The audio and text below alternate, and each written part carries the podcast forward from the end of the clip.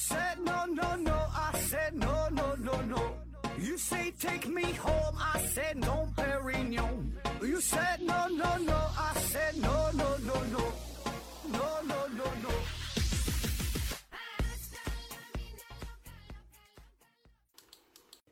拼命探索，不计后果。欢迎您收听思考盒子。这一期啊，咱们聊一个与记忆有关的话题。问题呢，来自于 LYR，他提问说：根据那个遗忘曲线所表达的，人呐要在学习之后分别间隔不同的一些时间来复习。呃，越到了后期，所间隔的时间可以越长。那么，为什么明明是记住一个东西？早期复习一次，短时间后就容易忘掉；到了后期复习一次，却可以记住很长时间啊。他说这个事儿啊，应该就是那个叫艾宾豪斯曲线啊。我想啊，咱们在学生时代一定是呃听说过，甚至说是用过这艾宾豪斯曲线去记住一些的内容，特别是记这个英语单词的时候，很多书都是打着艾宾豪斯。呃，记忆呀，艾宾豪斯，反正用这个名儿吧，都是借助这个名儿说可以高效的背单词，呃，然后也制定一些相应的计划，说是隔三天、隔一周、又隔一个月、半个月的，隔多长时间看这些东西啊？起码我上学那阵儿感觉是挺火的啊，但说这话也得是有年头了，十多年、二十年应该是有了啊。现在好像不太流行什么艾宾豪斯记忆法，现在都流行量子速读、量什么全脑开发、这个右脑开发，流行这些东西啊。那么说这个艾宾豪斯记忆法这玩意儿靠不靠谱啊？这个东西啊，呃，有没有用啊？咱们怎么才能更好的那记住单词，更好的去去记忆一些课文呢？啊，这期咱就聊一聊记忆有关的话题啊，而并不是单纯的回答这位听友的问题啊，咱就拓展一下。首先呢，咱先说说艾宾豪斯是谁啊？艾宾豪斯呢，他是德国的一位著名的心理学家，生于呢一八五零年啊，距现在时间很久远了哈。你想想，这是一百多年前的事儿啊。在他三十五岁的时候，也就是一八八五年，呃，他出版了一本书，叫做《关于记忆》。那么在这本书里边，他是正式提出了艾宾豪斯遗忘曲线。所谓的遗忘曲线，就是说，当我们记住某些东西之后，咱感觉不记住了吗？但你不可能百分之百都记住啊。那么随着时间的推移，你会慢慢的忘掉这些东西。就是你一打开书一看啊，马冬梅，一合上书，马什么梅啊？打开书看马冬梅，再合上书，马马冬马冬什么啊？再打开看啊，马冬梅，但是反正反复记，反复记啊，感觉自己记住了马冬梅，马冬梅，马马冬梅。一考试的时候一写，写成了孙红雷啊。就是咱们记忆是很不靠谱了。然后呢，说就随着这个时间的推移，时间越久远，咱们这个东西就忘的越多，记得越不准啊。那么当时呢，艾宾豪斯就针对于这个问题进行了研究，就是说，其实咱也都知道，随着时间推移，保证是这东西记得越来越不准。那么他就想研究一下，你记住的内容和这个时间的关系到底是啥。于是呢，他就让一些受试者记忆一些杂乱无章的、没有意义的呃一些。音节啊，或者说是一些这个 字母的组合，就随便编一些单词，就乱七八糟的。比如说啊，J U R S P B E 啊，这这这叫一组啊，无意义的音节。下一组 L O I J M D Y 啊，下一个 V N K A D E R P，就是说这些字母乱七八糟的堆在一起，那它也不是单词，没有什么意义。你就只能靠这种死记硬背啊！说他当时编了是两千多个这样没有意义的这个音节，然后单词和单词之间你看起来你也找不到什么联系，然后呢让这些受试者看这些单词，让你努力记住，然后然后再考你说看你能记住多少吧，大概就这么过程啊。当然他实际的研究呢要比这个复杂的多，因为做实验嘛，它有很多的。这个干扰因素、影响因素啊，都得努力避免外界的影响啊，得到一个相对客观的结果啊。反正最终的结果吧，就是说，大概的意思就是，你记住一个东西之后，最开始的这段时间忘的就非常快啊。简单的说，比如说你看这一篇文章，看这些东西啊，刚过二十分钟，你可能只记住了百分之六十，那百分之四十忘没了，然后。过了就一个小时的时候，你只能记住百分之四十，啊，一天的时候你可能记住百分之三十，两天记住百分之二十五，啊，一周记住百分之二十二，一个月可能记住百分之二十，三个月记住百分之十五。所以这就是一个先快后慢的过程啊，这是一条一条一条一条曲线，最开始是迅速下降，到后边呢就是趋于平缓了。哎，其实这事儿也也不用太研究，对吧？咱们也都有这种体会，都是刚开始忘得快，后来呢。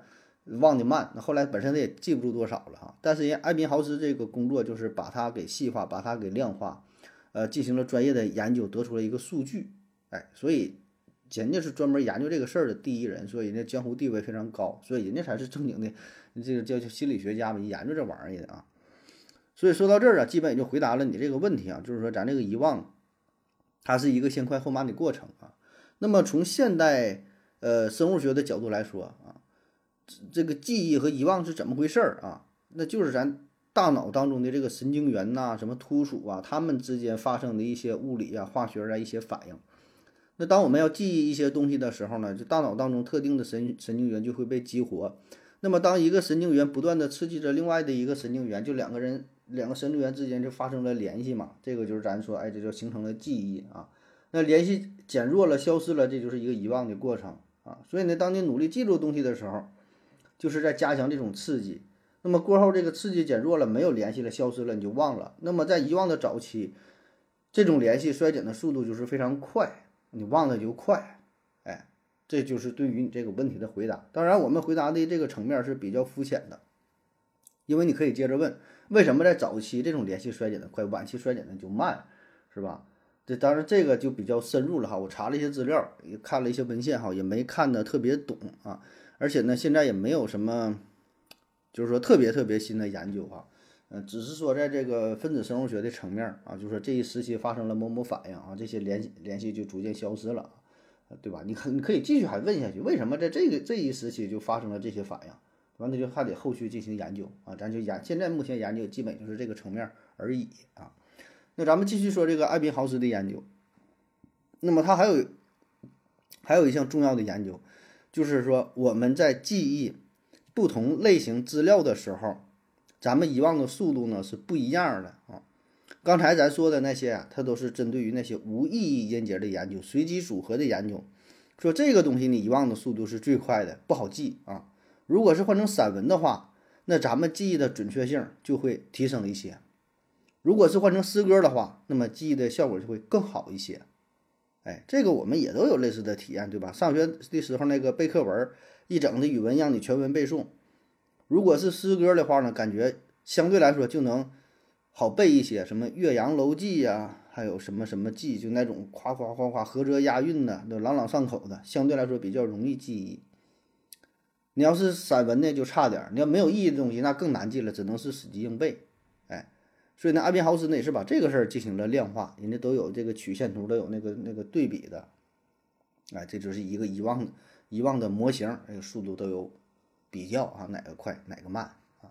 那么以上这些呢，就是关于艾宾豪斯他的主要的研究内容和成果，给咱们后世啊留下了他宝贵的这个实验结果啊。当然，他还有其他很多方面啊，关于这个心理学上的一些研究，比如说这个视错觉的问题。就是同样那个两个圆嘛，两个圆一边大，然后呢，A 这个圆外边画上一些比它还要大的圆，B 这个圆外边画上比它要小的这个圆。本来 A、B 是一边大的，但是你现在一看这个 A 就比较小，B 就比较大啊，因为外边的这个圆给咱们带来了一种对比的感觉，就感觉 A 就比较小啊。这个视错觉，这也是艾宾豪斯最早。呃，进行研究的有这个记录的啊，当然这个事儿跟咱们今天的内容没有什么关系哈，但只是说他有其他方面很多的研究啊。那么说到这儿啊，不知道你是否发现了一个问题，就是咱说了这么多哈，说这个艾宾豪斯做的这些研究，他提出的是什么？关于遗忘的曲线，叫艾宾豪斯遗忘曲线，就是忘记东西速度的快慢。他并没有提出艾宾豪斯记忆曲线的事儿，或者一句话概括一下，就是艾宾豪斯人主要是研究遗忘的事儿，他可没研究或者说很少提及记忆的事儿。但是我们在上学的时候买的那些书，记单词的那些书，上边都打着艾宾豪斯记忆法或者叫艾宾豪斯记忆曲线的噱头。他可没说艾宾豪斯遗忘的事儿，对吧？谁让你忘东西？你保证是想记住东西。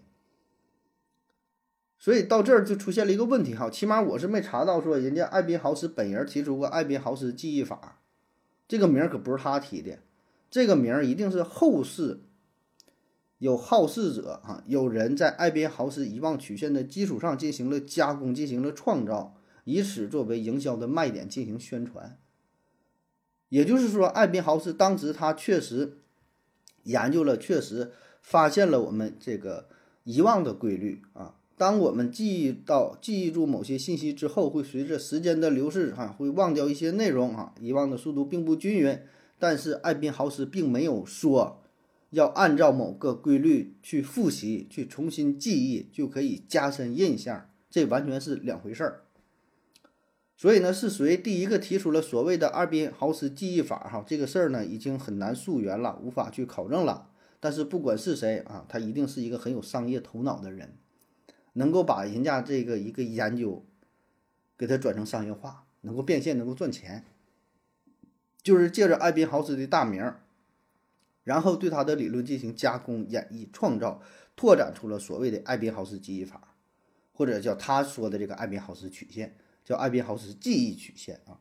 实际上并没有艾宾豪斯记忆曲线，只有艾宾豪斯遗忘曲线。然后他的这个方法就是。利用这条遗忘曲线，在这个曲线比较陡峭的时候，下降的比较快的时候，说要在这个时间节点你再次复习，再次看书，就努力的对抗这条曲线，你就能记得更快，记得更多，记得更准。啊，那有朋友说了，那他这说法好像也挺有道理呀，对吧？在我快忘记的时候，我再看一遍，我不就记住了吗？这人说的也没错啊啊，这个事儿吧，听起来好像是挺有道理，非常符合咱们朴素的观念。就比如说你骑车的时候，你刚会骑还不太会骑，你一骑车要摔倒了，有人扶你一把，你就没倒啊。你拿这个东西，比如说你想走一百步，但你走到十步的时候你就拿不动了，那么在十步的时候有人帮你拿一下，然后你你哎你能拿动，再往前走五步的时候拿不动了，别人在在这第五步的时候帮助你抬一下，是吧？能帮助你，然后你你就能度过这个难关啊。听着好像很有道理，但问题是这个事儿放在记忆上，这些事儿是否能够？简单的进行类比，这是打问号的，因为在科学领域上，咱不能用简单的类比的方式通过 A 来证明 B，说 A 这个事儿成立，完 B 跟 A 很像，就说 B 也成立，这个是不成立的啊！这个起码在科学上你不能这么去证明，A 就是 A，B 就是 B，它是两个事儿，除非你能证明 A 和 B 本身它俩就非常的相似，你能够通过证明 A 的成立就可以。推导出 B 的成立，就这个事儿本身也是需要证明的。也就是说，我们确实是在记忆一个信息之后的半个小时啊，是一个小时啊，是几个小时、一周啊，这些时间节点可能忘记的比较多、比较快。但是，这是否意味着在相应的时间节点你再去看书就能够加深你的记忆呢？确保你记住更多内容呢？不知道啊，这个事儿是打问号的。我们并不能简单的说这种做法是对或者是错。也就是说，你这么去抵抗，你能不能抵抗得住？不一定啊，这需要专门的科学的研究去论证才行。而我们实际上过去盛行这么多年的艾宾豪斯记忆法，并没有拿出确凿的证据说可以通过这种方式对抗这条曲线，没有这个实验资料，起码我是没查到。所以呢，结果就是呢，有人觉得这艾宾豪斯记忆法。来说这东西挺管用啊，挺有效的呀。我通过这种方式记了多少多少单词，考过了四六级，考过了托福雅思，有用啊。啊，有人说我也用这种方法了，好像也没有什么用啊。记了看着也没啥，上来就是什么恶邦子呢，上来就放弃了，什么是吧？也也也没有没有什么用啊。所以为什么它没有用？就是咱们忘记这些东西，咱们忘记这个一一件事儿哈，它是符合艾宾豪斯遗忘曲线的。但是你采用所谓的艾宾豪斯记忆法，却并不是总有用啊，因为前边这个事儿，你遗忘这个事儿，它是经过了相对比较严格的科学的实验是证明的，是得到了广泛的认可的，确实大伙儿普遍都遵循这条遗忘曲线。但至于后者，你这种记忆的方法，它是没有经过科学验证的啊，所以呢，它或许有用，或许没有用，那它就是因人而异。而且这里边呢，还有一个比较容易被忽略的地方哈，就是咱们提到了这个艾宾豪斯他的研究嘛，他也指出了诗歌比散文容易记忆，散文比那些没有意义的音节容易记忆。所以这个实验它告诉我们什么呢？一个很简单的道理，我们又很容易忽略的一个地方，就是咱们如果记忆的话，尽可能记忆那些有意义的材料，避免记忆那些没有意义的东西。就比如说记英语单词。如果说你把单词只看作是一个单词，你是把一个单词一个单词这么去记记忆的话，那就很难。如果你把一个英语单词放在一句话当中，放在一个应用场景当中，那么这就要比你那种孤立的去背单词效果要好，因为孤立的这种背单词，它就更倾向于记忆一种没有意义的材料，难度就很大，忘的就很快，对吧？就死记硬背嘛。但你放在一个现实的语境当中。可能通过一句话，你记住两个、三个，甚至更多个单词，它们进行了一个有机的整合，那么效果就更好，事半功倍。所以这个才是艾宾豪斯曲线给我们带来的意义和启发，这才是他老人家给我们带来的，我觉得最有价值的地方，而不是说单纯的要对抗这条曲线。呃，然后呢，就人家研究的这个东西吧，咱也说了哈，它针对于什么呢？最早是针对于这些无意义的音节做出的。这个结果，而且呢是使用他的那种语言，他的母语进行的研究。但我们现在要记忆的东西非常多，很多内容是不符合无意义的音节，而而且咱们是汉语汉语记忆的这个信息，这个信息跟他进行的研究是否一致呢？是否完全符合这条曲线呢？也不一定，也许符合，但是这个时间是否也是什么一个小时、两个小时、三个小时？什么三天五天七天是不是一样的，并不知道哈，很可能一样啊，它也可能不一样，这个咱也不知道。所以呢，这里边它有很多的问题，我们不能就是说简单的就说这个艾宾浩斯记忆法就说它有用还是没有用，对吧？但是无论如何，如果说一个商家他以艾宾豪斯记忆法作为一个噱头进行营销、进行炒作啊，以此牟利的话。然后呢，又没给这些学员带来相应的效果，那我觉得这就是一个赤裸裸的欺骗，对吧？这个有点过分了啊。那么关于这个记忆的方法啊，非常非常多。我们之前也讲过那种宫殿记忆法，还有什么什么记忆法，很多啊。在网上有很多的材料，很多的课程，呃，有很多老师啊说所所谓的我有什么记忆的秘籍哈，独家的，别人都不会的哈。那么这个东西呢，咱也没法简单的评判人家是好是坏，有没有用，对吧？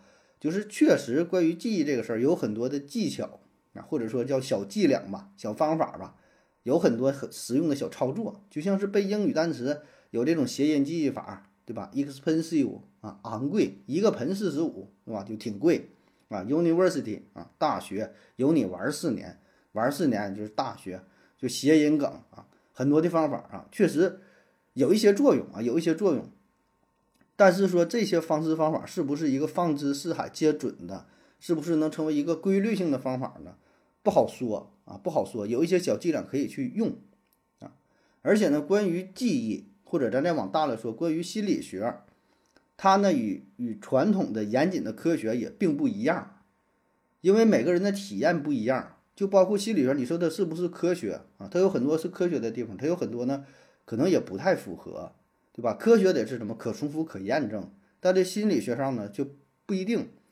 你说到记忆这个事儿也是啊，有些方法一百个人用了都挺好使，但是第一百零个人呢，可能就不灵了啊。所以呢，我想说，就是咱也不必特别迷恋于某种学习方式，特别迷恋于某种记忆方法，就跟着学，好像就都好使了，都能开发，把自己开发成这个最强大脑啊。我觉得重要的还是找到一个适合于自己的办法，那才是最好的。对吧？学习这个事儿呢，它也没有什么捷径。如果真的有的话，大伙儿都去用，大伙儿都能考清华北大了，都获得诺贝尔奖了，那也不可能啊。